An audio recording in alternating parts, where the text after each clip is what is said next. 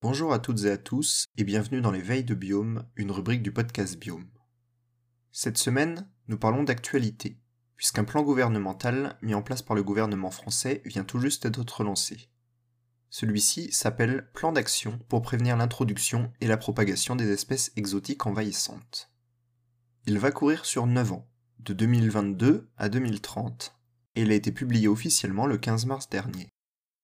Comme d'habitude, je vous mets avec l'épisode les liens, notamment vers le PDF complet de 72 pages présentant le plan.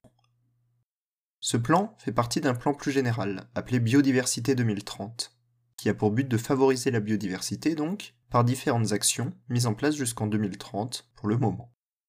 C'est un premier volet d'action présenté, qui comporte ce plan contre les espèces exotiques envahissantes, mais aussi des plans pour la protection des milieux humides, riches en biodiversité et en nette régression ces dernières années, ou encore pour la réhabilitation de décharges littorales. Pour rappel tout d'abord, les espèces exotiques, dites aussi exogènes ou alloctones, sont des espèces qui ne sont pas originaires des régions ou des écosystèmes dans lesquels elles sont. Elles peuvent être envahissantes si dans le milieu elles prennent le pas sur d'autres espèces, qui elles sont autochtones ou indigènes.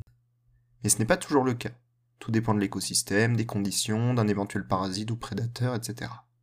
On parle ainsi d'EEE, triple E, pour espèces exotiques envahissantes, qui peuvent aussi être désignées comme invasives si elles sont importées par l'activité humaine, volontairement ou non, ce qui est très souvent le cas.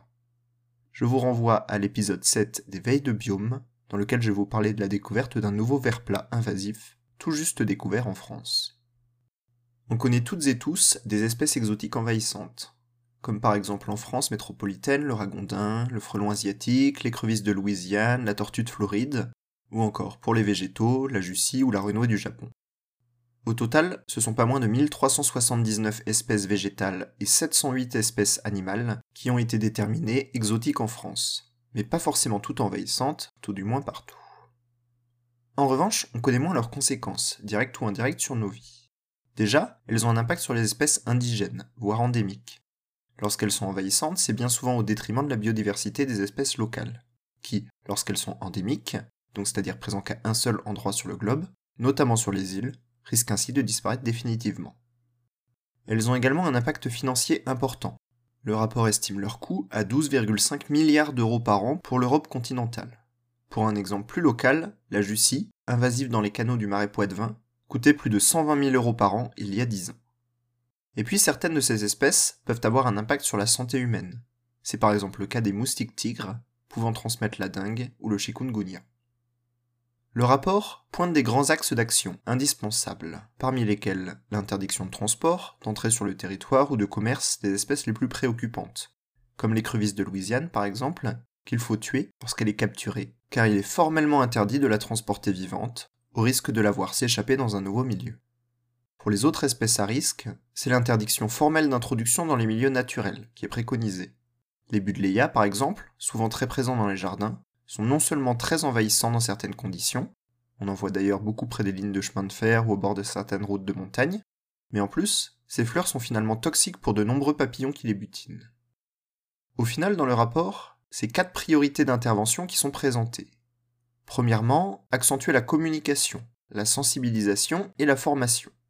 En effet, les professionnels, par exemple du paysage, les particuliers dans leur jardin, ou encore les touristes tentés de ramener des pousses d'un voyage, peuvent toutes et tous avoir un rôle dans cette lutte. En favorisant les connaissances de chacune et chacun, on va limiter les risques d'importation de nouvelles EEE e ou limiter la propagation de celles déjà présentes. Deuxièmement, élaborer des guides d'information pratiques. Ce point rejoint pour moi un peu le précédent, permettant les connaissances et la communication, si ce n'est qu'il évoquait la possibilité d'établir des chartes et engagements pour les professionnels. Troisièmement, consolider les cadres réglementaires, les listes d'espèces régulièrement mises à jour doivent être accompagnées d'un cadre légal d'interdiction d'introduction, de transport par exemple. Ainsi, ce cadre sera renforcé avec, on peut imaginer, des sanctions prévues. Ce qui nous amène justement au quatrième et dernier point, le contrôle et la surveillance. Pour le bon respect de ce cadre légal, des moyens administratifs et judiciaires doivent être mis en place, mais aussi des professionnels sur le terrain doivent exercer une surveillance des milieux et espèces afin de déceler d'éventuels problèmes de EE. Enfin, les plans d'action qui sont envisagés le sont sous plusieurs volets, comme les volets transport, le volet usages ornementaux et horticoles, ou encore le volet élevage des détentions domestiques. Chaque action est ainsi détaillée et planifiée sur les 9 ans que durera le plan. Je vous renvoie là encore au PDF complet si ça vous intéresse. Ce n'est que le début de ce plan. Reste maintenant à voir les moyens qui seront alloués à cette lutte. Je voudrais d'ailleurs terminer en soulignant le fait que cet épisode n'est pas une publicité pour l'action du gouvernement, mais la mise en place de ce plan me semblait intéressant à évoquer. Les EEE e sont l'une des cinq causes majeures à l'érosion de la biodiversité, avec les pollutions, les changements climatiques, l'exploitation voire la surexploitation des espèces, et enfin les changements d'usage des terres et mers, comme l'artificialisation des sols ou la fragmentation des habitats.